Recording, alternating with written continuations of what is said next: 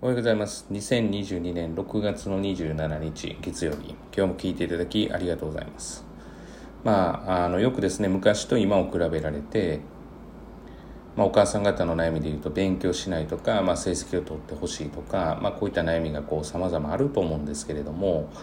昔と比べれば、えー、っとま、携帯電話の普及スマホの普及、えー、ネット社会になっているので、まあ、あの当然ながら誘惑が多くて環境が違うとだからまあ今の子もうかわいそうだというのがあるんですが、えー、まあそしたらですね実際そのスマホが悪いのかとかゲームが悪いのかっていうふうに言われたら、えー、スマホもゲームも悪いわけではなくてどううまくそれと付き合っていくかっていうことの方が大事だということですね。全てが生み出される文明が、まあ、悪というわけではなくて、まあ、当然ながらそれを利用して、えー、利便性が向上しているというふうに、えー、感じるところもありますから、まあ、利便性が向上したことによって仕事の内容は逆に増えたり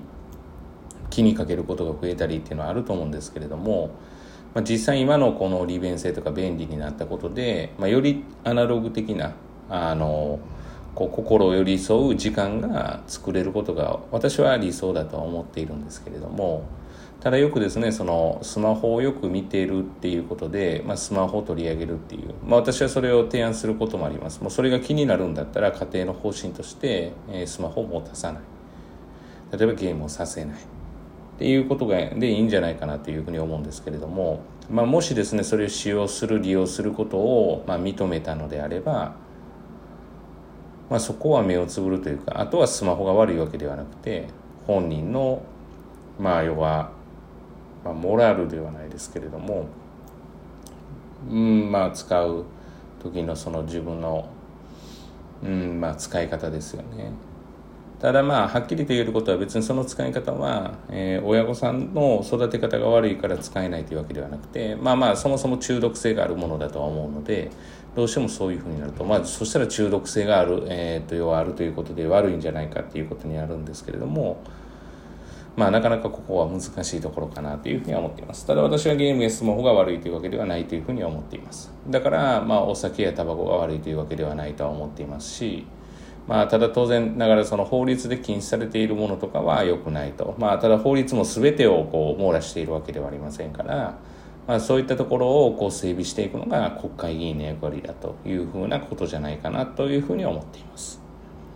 ですからですね、まあ、そのあたりですね、えー、どうしたらいいのかってよくご相談を受けるんですけれども、もうあるものは仕方がないわけですから、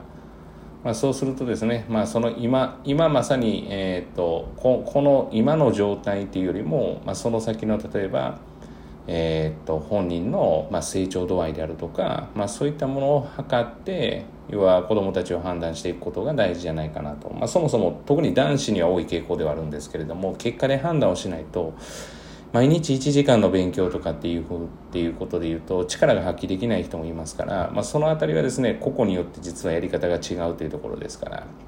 まあ、そういったこともですねもし、えー、と悩まれている方があり、まいらっしゃいましたら、まあ、ご相談とかも、えー、からも受け付けております、えー、本日は以上です。本日も聞いていただきありがとうございました、えー、皆様にとっていい一日となることを、え願いましてまた次回お会いしましょう。では。